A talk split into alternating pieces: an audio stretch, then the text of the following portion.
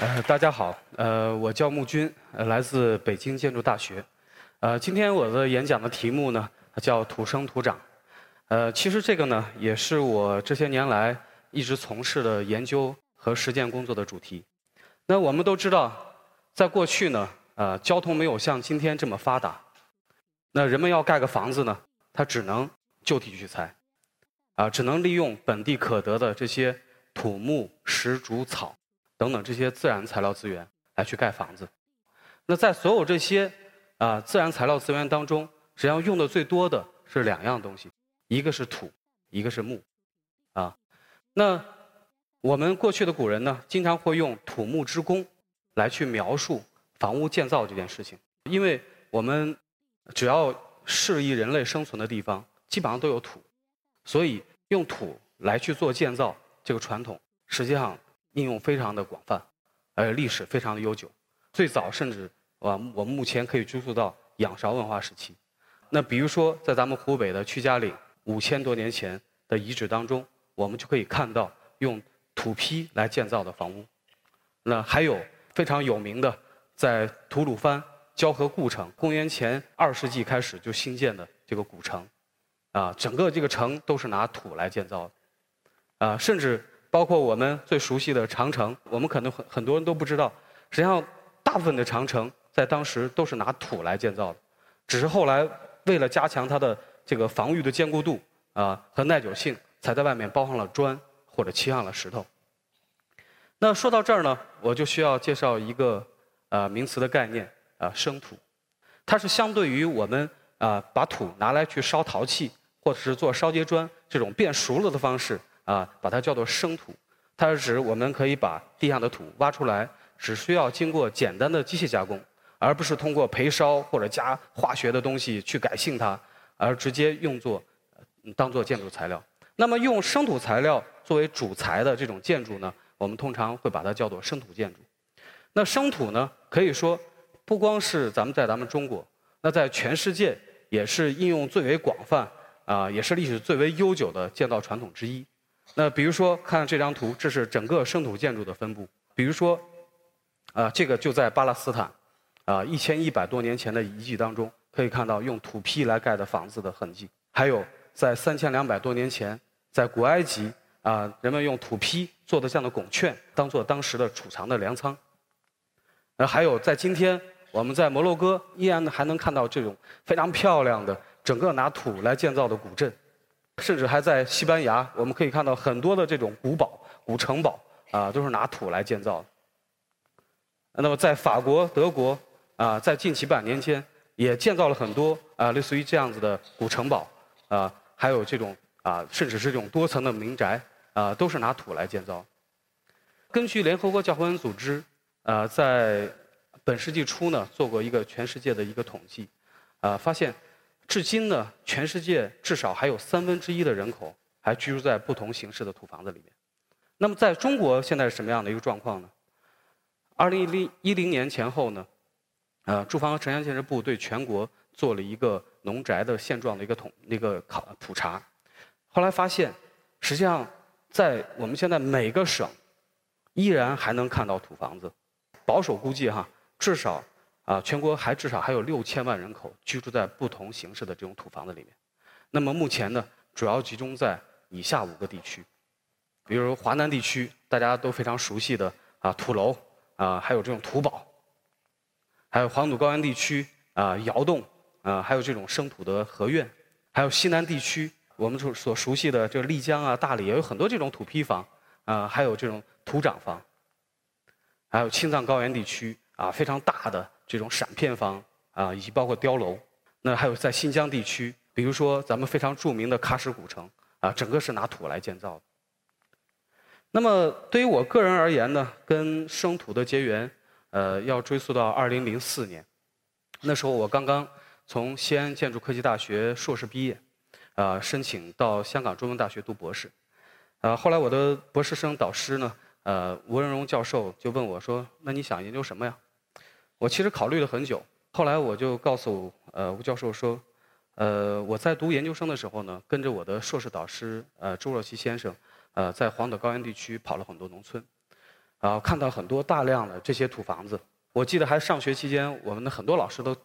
告诉我们说，这些土房子冬暖夏凉啊，生态环保。可是，在我调研过程中发现，很多村民都不愿意住在里面，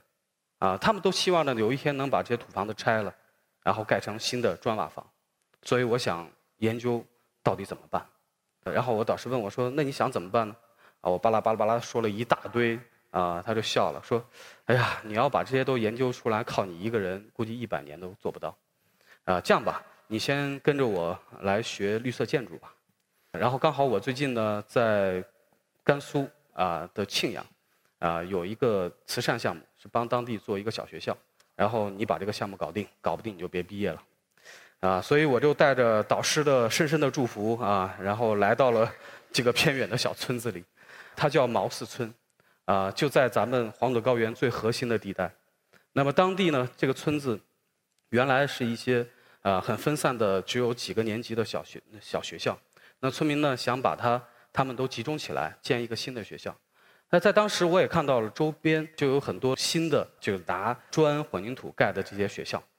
啊，然后当地村民都说：“哎呀，那个都是冬天冷，夏天热，啊，看着很光鲜，啊，尤其在冬天。”啊，当地气温只有零下十几度，啊，即使烧煤，很多学生、小学小朋友的手上都会产生冻疮。所以当时呢，呃，在这个地区做了很多调研，啊，尤其呢，我把啊所有在当地可能能实现的一些能够有效的节能的这些技术措施全部整理了一遍，然后通过热学模拟的软件模拟的方式呢，然后一个一个试，整个做了一遍试验。大家可以看这张图表，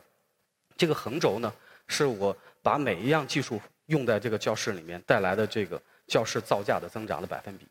然后纵纵轴呢是用每个技术之后啊冬季室内的气温提升的这个度数。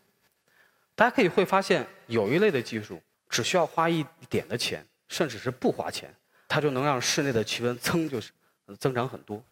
这类技术是什么呢？啊，就是当地以土坯为代表的这种传统建造技术。所以后来。啊，在吴教授的指导下，我们就用这个最性价比最高的这个建造技术，当地传统建造技术来去设计了这个小学。然后在当时呢，呃，我呃一个人在这个村里面住了一年，跟村民一起来把这个小学盖成。那在这个过程中，实际上我从什么都不知道，再到后来我从呃村民那里学到了很多他们的传统的建造的经验。后来这个小学盖成以后是这样的，感觉好像很现代哈。那么后来建成之后，它的造价只有六百多块钱，呃，一平米。后来我们做了一些这为期一年的现场的温度的测试，发现，在夏天呢，这个刚才前面介绍过那个新的学校啊，砖做的学校，它的这个室内气温是紧跟着这个室外气温跑的，啊，这个黄色的线，啊，然后甚至最高的时候超过三十度。我们这个教室呢，它的这个室内气温只在二十度到二十二十到二十五度之间，很凉快。那么在冬天呢？这那个新的学校呢，啊，它的室内气温也是紧跟着这个室外的气温跑的，啊，室外气温低到零下十几度，而它的教那个教室里面呢也达到零下十度，而我们这个教室呢，它的平均气温只在五度的上下。大家注意，这五度是指没有人的状况下。我们都知道，每个人人体在散热，啊，然后像小朋友呢，每个小朋友的散热的量相当于八十瓦的电灯泡，而四十个小朋友就是三千两百瓦。相当于两个电暖气，那么正因为这个土墙的保温性能非常好，使得所有人体散的热都可以变成冬天取暖的这个热源，啊，所以它冬天完全不用烧煤。所以后来呢，啊，我们这个项目获了一大堆的这个这个国内外的大专业大奖啊，其中包括有一个英国皇家建筑学会奖，是跟以上这些特别有名的咱们国内项目一块儿获的。大家看到这个可厉害啊！然后呢？但是啊，但是，所以还有后话。但是呢，这个学校在建成之后的几年呢，呃，因为太偏远，然后就被撤销了，所以整个校舍空置下来。呃，直到二零一零年呢，呃，我在网上看到有一个记者专门到这个地方来去采访，然后他拍了很多照片，然后发在网上，然后这张照片是这个样子的。正因为长期的空置呢。使得很多原本的问题被放大，然后充分的暴露出来了。什么问题？大家可以看到，刚才很现代的地方，比如说那个墙头是吧？可是它已经长满了草，啊，尤其在下雨，很多墙皮都被冲掉了。说明什么问题呢？实际上在那过程中，我只是把很多传统的东西发掘出来、学习过来，然后直接用在了所谓的现代建筑的这种设计当中，然后只是给它套了一个现代的形式。实际上我并没有从根本上去提升、去克服它原有的一些缺陷。呃，后来呢，我再没有赶回去过。这是在一六年，当时这个学校被空置一段时间之后，村民说：“哎，我们可以把它重新用来做农家乐。”所以他们专门做了这个修缮。你会看到原来不这个防水不行的墙头被他们加了琉璃瓦，墙皮上被也被刷成了白色。啊，当时我的学生看到说：“哎呀，这个村民怎么做这么丑啊？”哎，只有我自己清楚。呃，怪的不应该怪村民，应该怪我自己。后来呢，呃，我慢慢实际上在反思这个问题。实际上，我们需要用客观的心态来去看待我们的传统。啊，比如说，啊，我们的传统生土建造技术，实际上它有大量的优点。比如说，土墙啊，本身实际上它会有呼吸的功能，它的室内的空气质量实际上往往比我们现在这种房子的空气质量还要好。尤其呢，它可以非常有效的平衡室内的湿度。啊，比如说像这个图是德国人做的一个实验，他就把夯土的房子啊拿来跟这个混凝土房子来比对。啊，我们都知道，呃，尤其在南方啊，这个夏天潮湿啊，啊，经常那个湿度甚至达到百分之百。你会看到混凝土的房子上面都结了水了。而这个科学家他就做过一个测试，发现哦，如果我把室内的这个相对湿度从百分之五十提到百分之八十，啊，这个土墙能够吸收的水啊，是这个混凝土吸收的。有五十倍，而它的墙面、墙体表面还是干的，而它的这个强度只下降了百分之六，啊，所以非常厉害。这个不可回避的，传统生土材料它有两个致命的缺点，一个就是它的材料力学性能不行，啊，第二个它的耐水性能不行。大家都知道，在过去的几场大的地震当中，啊，从比如汶川地震，当地倒塌的房子当中呢，啊，有超过一半以上。都是这些土房子，那也正因为它有这些啊，我们今天看来的这些缺陷，所以在过去几十年间呢，啊，当人们一说啊土房子，那都说是危房，所以长期以来，人们慢慢的啊把这些土房子已经当成贫困落后的象征。当时在做那个小学的时候呢，实际上，呃，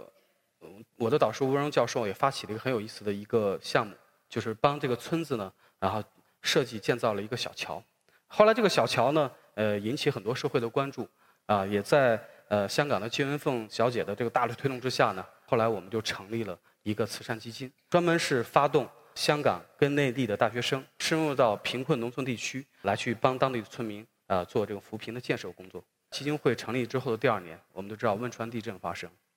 然后当时这个梁山妇女族发展。儿童中心的这个呃侯远高老师呢，给我打电话说：“哎呀，有一个村子就在会里，啊，是被一条大河给阻隔了，然后上面只有一座独木桥，啊，想请你们过来看看，能不能帮村民做些什么。”后来，啊，我们到了这里之后呢，看到村里面是这样一个景象，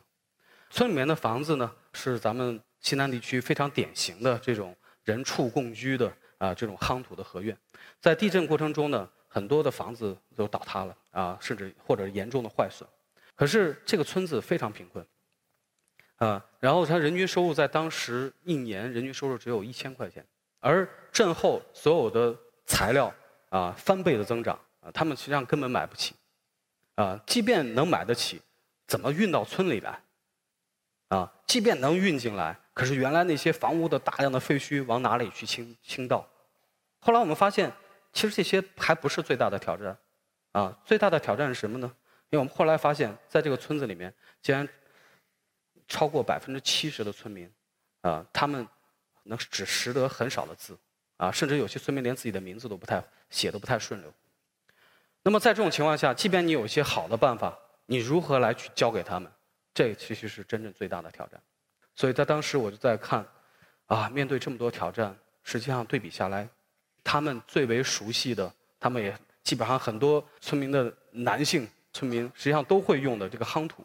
可能还是最适宜的一个解决办法。可是正因为啊之前那个学校的一些惨痛的经验和教训，让我意识到，我们不能直接的把那些技术来运用，一定要去想办法去改良它，然后去提升它，让它变得更加为抗震。但是我是个建筑师，我是搞建筑设计的，不懂结构，所以我当时专门托朋友啊到处打听啊，终于找到了一个我现在的呃好搭档，这位汉代可居的周铁刚教授。其实，在那之前呢，他在新疆就做了大量的呃生土的这个抗震房的试验和推广，啊，非常有建树。当时我们俩一见面，哎呀，真是相见恨晚啊！因为在那个年代，搞生土的人都是孤独的。然后到村里呢，我们在整个周边地区也做了大量的这个调查，呃，然后发现一个非常重要的现象，什么呢？就是那些倒塌的房子啊，有绝大多数都是在近几十年新建的这些新的土房子，而很多过去五十年之前、七十年前，甚至八十年之前的那些老房子，实际上倒塌的并不多，啊，很多只是一些轻微的坏损。我们都知道。在四川，在西南地区，自古以来都是地震多发带，而这些传统建造技术到今天还在被使用，它一定有一些办法来去抵御抗地震这件事情。可是，当我们看这些新建的房子里面，实际上基本上没什么抗震的措施啊，甚至村民呢还把这个房子要要建得更高更大，看看啊显得更气派啊。所以，就像我们周老师说的。这些倒塌的房子啊，不倒才奇怪。后来周老师呃也是基于我们这些调查的这些呃成果，尤其呢根据现代的抗震理论，然后对当地这些传统的民居的这些结构进行了一个系统的梳理和完善，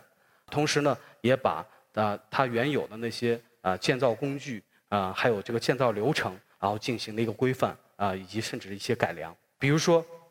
像这个，我们都知道在长城里面。啊，实际上你能看到很多这种竹子，实际上它就相当于我们今天的钢筋的作用，它是抗拉的。实际上很便宜啊，因为就这村里面长的竹子，我们直接就呃用在里面了，它可以非常有效的提升这个房屋的这个抗震性能。啊，后来呢，我们把这些经验全部做了一些啊整理，让村民呢每家每户啊出一个劳动力，来给一个困难户来盖房子。在这过程中呢，啊，周老师的研究生啊就住在这个村里，跟村民呢。同吃同住在一起，把这个示范房盖成。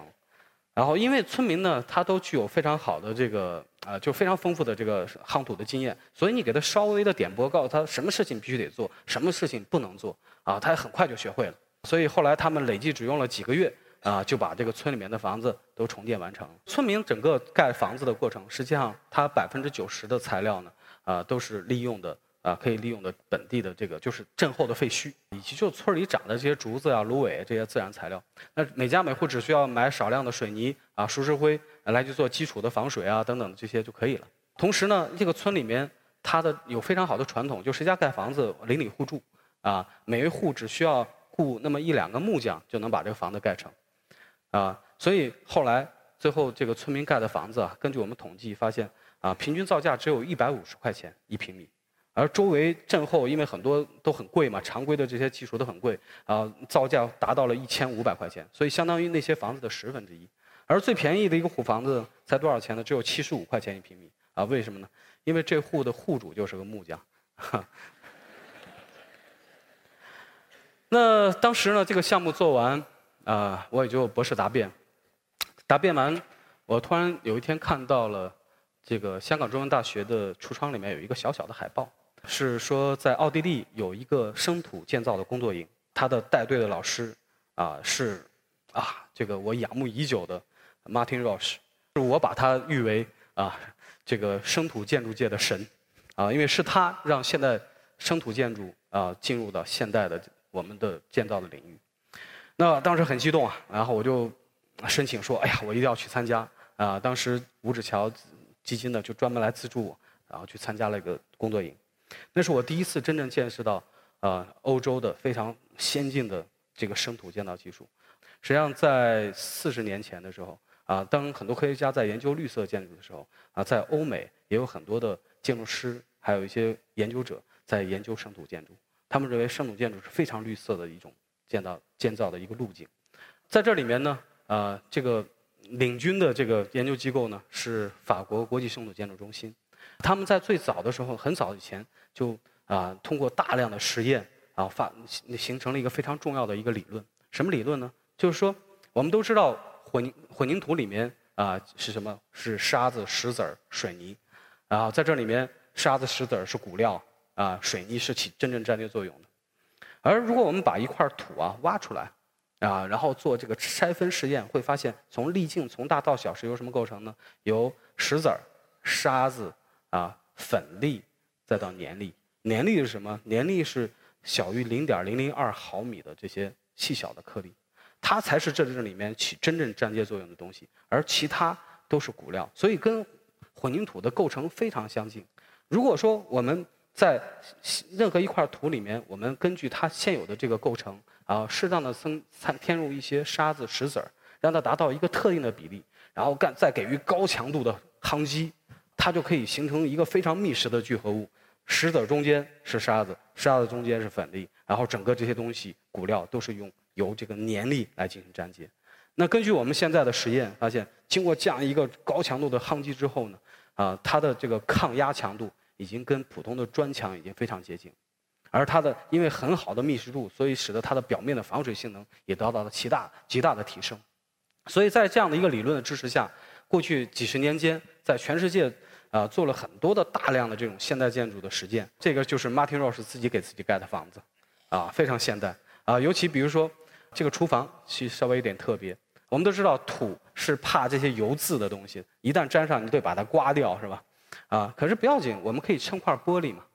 啊。然后又可以看见土墙的漂亮的纹理，然后又可以解决它这个实际的问题，所以很简单。那同时这也是 Martin Rose 呃施工建造完成在柏林的一个呃小礼拜堂，还有啊美国一个著名建筑师叫 Rick Joy 的，专门在沙漠做这种啊公共建筑，还有这个一些别墅啊都是用生土做的，啊还有伊朗这些清真寺，还有包括这个是在奥地利一个中心医院啊这个医院特别。他就利用了生土特有的那种蓄热性能，然后做了这样一个阳光廊，就是白天太阳晒啊，照在这个土墙上，土墙是不停的吸热，使得这个廊内呢其实并不热。然后等到晚上周围温度降下来之后呢，这个土墙就开始慢慢散热了，使得这个廊里面的温度也并不是特别凉，啊，这是一个非常经典的一个案例。那还有呢，在斯坦福大学，这也是刚刚落成的冥想中心，也是拿夯土来建造的，啊，那尤其现在啊，这个马丁若是现在很厉害了。啊，他现在都可以用这种预制的方式来做夯土，啊，等干了以后运到这个现场，把它吊装安装完成，啊，可可以做非常大型的公共建筑。二零一一年我在法国做完报告的时候呢，呃，实际上法国人他们挺感慨，因为在此之前他们只对于中国的生土了解比较有限，他们只知道土楼啊和窑洞，啊，所以当时他们非常感慨说，哎呀，我们可以全力支持你们继续做系统的研究。所以当时呢，呃，回到。内地之后呢，啊，在就在吴志桥和呃住建部的支持下，又回到了黄岛高原，啊，说我们要在这里啊继续来做一个系统的研究。当时就在甘肃的会宁，在甘肃的会宁啊这样一个小山村啊叫马岔村的这样一个村子为基地来开展系统研究。在当时呢，呃法国人特别好，然后呢专门给我们派了呃这个先后派了好几名。这个刚毕业的研究生来专门教我们来如何来去定量的分析这些土啊，来教一些基本的理论。当时也清醒的意识到什么呢？就说我们在啊欧美看到的那些很先进的夯土建造技术啊，实际上都是建立在当地非常发达的工业体系上，啊是很难直接把它引入到我们内地农村的。那么在这种情况下，我们要面临很多啊这种本土化、在地化的啊这些挑战。其中第一个啊就是机具系统。啊，因为我看到大量的这，尤其是这种气动夯锤，我在国内都没见过，所以我就专门在这个，呃，这个我说老外在哪儿找的呀？啊，所以我就在英文的阿里巴巴来搜，后来发现哇，一堆供应商，再一看上面全都是中国国旗，都是我们中国产的，所以后来呢，啊，我特别感谢马云，让我找到了所有的东西，而且比国外便宜好多，啊，那第一个问题解决了，第二个，正因为用了很大力的气动夯锤。啊，就是传统的这些模板根本顶不住这个冲击力的啊，即便是那个混凝土浇筑的那个钢模板，它也顶不住。我们都知道，传统的夯土啊，它夯房子都是夯完这一边再夯这一边啊，很多在转角和交接的地方，一到地震的时候很容易就外就闪出去了。所以需要让这些墙体交接的地方啊，让它整体一次性夯住。所以后来呢，我们专门利用每个县都能买到的最常规的这些竹胶板和这个型钢，来去设计了一套简单的模板，村民可以自由的拼装，可以一次夯击一字形的墙、T 型的墙、L 型的墙。那好了，解决这个问题了之后呢，我们实际上最大的挑战是什么呢？因为我们看到了欧洲啊，他们很多做生土非常这个多的地方。实际上很少有地震，啊，所以很多老外朋友我说，哎，你们怎怎么解决这个抗震构造？啊，他说我们很少考虑这个事情。可是我们不一样，所以在当时呢，周老师就做了大量的这个系统的实验研究，然后形成了一个非常简单、容易操作的这样一个结构体系——抗震结构体系。后来这个体系呢，呃，也是经过振动台实验啊来证实，它至少可以抵御八点，可以满足八点五度地震伤亡烈度的这样的一个一个呃一个需要。那好了，万事俱备啊！后来我们就在村子里面啊，发动村里面的这个专门夯土的工匠，形成了一个施工队，来帮帮一户困难户来盖了一个示范房。那示范房过程中呢，啊，我的三个学生啊，刚好他们毕业设计，就把这个房子当做他们的这个设计对象啊，来在村里面待了几个月。然后后来这个房子可以说是新型夯土第一次进入中国的乡村吧，所以我们非常的忐忑。尤其呢，大家可以看到建成是这个样子，啊，实际上并不好看，啊，为什么呢？所以我特别，我我真的很担心它会贵，啊，所以我尽可能就让村民用他们他们常规的传统的形式、传统的方式啊来去建造它。啊，后来哎，这个造价。啊，就是相当于我们所有的材料是花钱买的，所有的人工也是花钱的，它的造价只有平均六百五十块钱一平米。啊，后来村民学会了，他们就自己开始盖房子。啊，后来他们通过也是通过这种帮帮工的方式盖下来，一平米只有三百二十块钱，很便宜。那后来在住建部的这个推动下呢，呃，我们先后在很多地区都在做了这种示范和推广，比如说甘肃的定西、江西赣州、新疆的喀什，还有贵州的威宁。还有包括最近我们在湖北的实验都做了这些，可以说现在已经在很多地区吧，啊，差不多已经盖了将近快两百个房子了。可是呢，听着好像很厉害啊，又是很厉害。但是每次我们问村民，很多时候这房子怎么样的时候，他们都会说：“哎呀，这房子，呃，是挺好的，又舒服，看着又结实又便宜，可就还是个土的，啊。”然后所以有些时候呢，当我们在做示范房的时候，告诉他们：“哎呀，这个墙面可以耐水，就一般的雨水这个拍打都没有问题的，你不要做任，你不用做任何的装饰。”可是我们前脚走，后脚这个房子就变成这样，贴上了瓷砖，然后刷上了白，生怕别人知道这是个土的。啊，所以后来我们就想，不行，我们一定要把它设计的啊更加现代，让他们知道土也可以做成很现代的样子。所以后来我们在马岔村呢，就给他们设计。啊，新建了一个村民活动中心，啊，盖成以后是这个样子。那在这个里面呢，呃，因为很多的技术新的，我们也在不断的尝试，看怎么来去让这个东西变得现代，然后去尝试不同的语言，啊，甚至一些有趣的东西，比如小圆窗，就给小朋友的，还有一些通过不同颜色的搭配，啊，包括这个，啊，这个是很玄妙的，啊，好多老外都觉得哇，好奇怪，很多透明的东西夯进去了。后来在一六年，这个中心就建成了，呃，可是，在落快落成之前呢，我在现场的研究生他就发了一个这样子的朋友圈的照片他说有几个村里面的大妈坐在这儿晒太阳，然后是问我的研究生说：“哎呀，这个房子漂亮的很，你们什么时候贴瓷砖呢？”所以我们觉得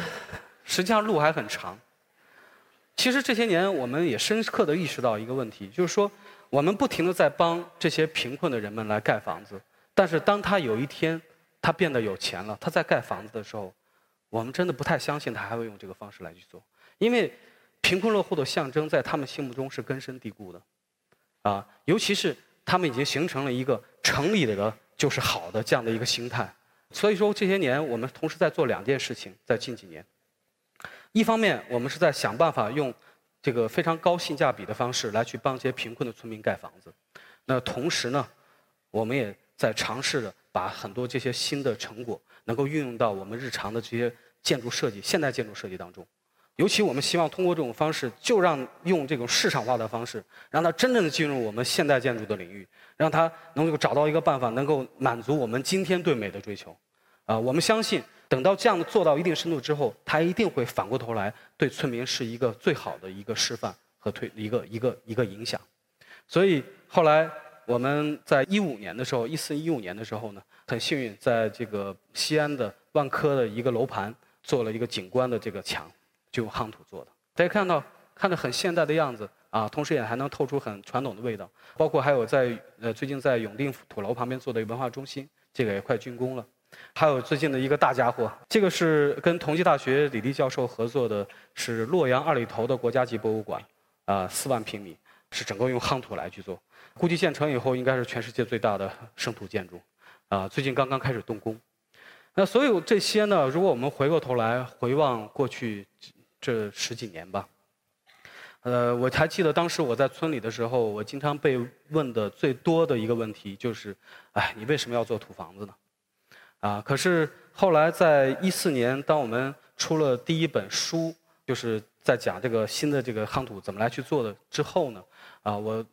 被问到的这个问题越来越多的是什么呢？是如何来去做这个土房子？啊，尤其现在我可能每个星期都会接到这样的一个电话，啊，所以说。我们赶上了一个非常好的一个时代啊，尤其是我们的大众啊，包括政府啊，越来越关注我们的传统，越来越关注我们的文化传承。那尤其说到这儿啊，有一个近几年一个最高频的词就叫传承。可是如果我们细细再一想，到底什么是传承？到底要传承什么？是那个建筑的形式？是那个所谓看不见的文化？呃，还是那些装饰？还是那些小符号呢？我想可能很难用一句话来讲清楚，啊，在这里我最后提一个小故事，呃，大家还记得我前面提到了温荣教授发起的一个建桥的项目，就是因为村子里面它原本这个河上只有这样一个独木桥，可是因为当时呢，呃，我们都没有人搞这个桥梁设计都不懂，所以后来温荣教授呢专门去英国去拜访了他的曾经的导师，啊，就安特尼汉，他是被誉为全世界。最有名的结构大师，啊，他做了很多大量这些非常有名的桥，都是几十亿欧元的这种啊。那后来这个老爷子很高兴，说：“哎呀，他觉得项目很有意思，他就专门勾了一个这样的很聪明的一个设计。”后来回这个吴教授回来，我一做预算，哇，三百万，啊。后来吴教授没有办法，又飞回到英国啊，又见老爷子。老爷子说：“这可是我做过最便宜的设计了。”然后吴教授。呃，很无奈，就说，嗯，你看吧，他们当地做村民的，你看都建的这样的独木桥，他们很穷的，啊，后来老爷子看到这些照片呢，沉思了半天，后来对吴教授说，说实际上啊，你不应该来找我，啊，你们最好的老师啊，实际上就是村民，你们好好看看他们那个独木桥。后来我们仔细研究了他们这个独木桥，大家可以看到，每年的这个汛期之后。啊，水位降下来之后呢，然后村民们都把这个秋天已经收成过的这些剩下的这些呃玉米杆草，全部拿起来编织成筐。啊，因为这个河床都是基岩，很结实，所以把这个筐啊放在这个水里，啊再把这个石头栽在里面，这个桥墩就修好了。然后同时呢，再找些树干，把这个树干放到桥墩上，这个桥就修好了。等到这个来年五月份汛期来临之前呢，因为树干对他们来说是很贵的东西，然后他们把这个树干收走，好嘞，让洪水来吧，啊，所以整个这样一个逻辑非常的聪明，非常的简单，那所以后来我们就用同样的一个原理，然后我们就用这个网箱，大家知道做河堤的镀锌网箱耐久性很好，啊，我们还是一样编成一个框，啊，里面沾上石头，学他们，然后放到这个河床上，这个桥墩就修好了。啊，同时呢，呃，我们再用这个啊非常耐久的这个钢啊，这个镀锌的钢做成钢架，然后放在桥墩上，然后这个桥就修好了。所以，即便是那一年就那么一两回的这个洪水来，即便把这个桥梁板冲到旁边，它也只是沉在旁边。等洪水一过，村民把它抬上来，这个桥就修好了。啊，所以这就是村民的智慧嘛。所以，当我们在最后来去重新审视啊我们的传统。来去说传承这件事的时候，我们必须得要回头来好好看看我们现在能看得到的传统是如何来形成的。我们都知道，我们今天看到的这些各个地方的这些传统民居，它是在过去那个历史时期时间段啊，当地的啊自然条件啊人们的建房子的能力，还有人们的这个需求这三种要素共同作用下形成的。那如果说我们今天要说传承，传承什么呢？实际上，我们恰恰就要传承过去的人们如何来对待人们的需求，如何来对待人们的这个能自身具有的这个能力，以及尤其是怎么对待我们本地的这些自然资源，如何来利用它。啊，这些价值观、这些智慧，才是我们今天特别需要传承。那在这里面特别需要强调的有两点，一个呢，就是说这个技术啊，实际上在过去这些所有的技术都是在不断的这个发展的动态发展，啊，它都是因为人们的需求在变化，啊，人们的能力在提升，啊，所以说，适宜性技术的发展，才是我们真正啊传统民居、传统建筑文化传承的一个根本的基石。那同时呢？大家都知道，各个地方的自然条件、各人们的这个需求都是因人因地而异的。建房的技术方案，它绝对不是说一刀打遍天下，它一定是多元的，一定是因地制宜的。啊，所以在这样的一个情况下，啊，我们大概明白了，啊，朦朦胧胧可能大概知道我们要传承的时候，实际上可能最大的挑战是什么呢？实际上是在于我们到底如何来去传，然后到底谁来去承。呃，还记得去年呢，呃，九月份的时候，啊，是刚好这个五指桥慈善基金十周年，然后我们总结了一下过去的十年呢，在北京建筑大学校园里面举办了一次生土建筑展。据说这也是中国第一次以生土建筑为主题的展览。啊，在这过程中，我们给大家呈现了很多我们的传统是什么，及我们可以做什么很多一些漂亮的东西，尤其这个我们的镇展之宝。啊，因为过去十年呢，我们在各个地方做这些土房子，采集了大量的土，不同地方的土。后来我们把它放到一起，发现哇，这颜色非常漂亮。大家知道，这就是中国，啊。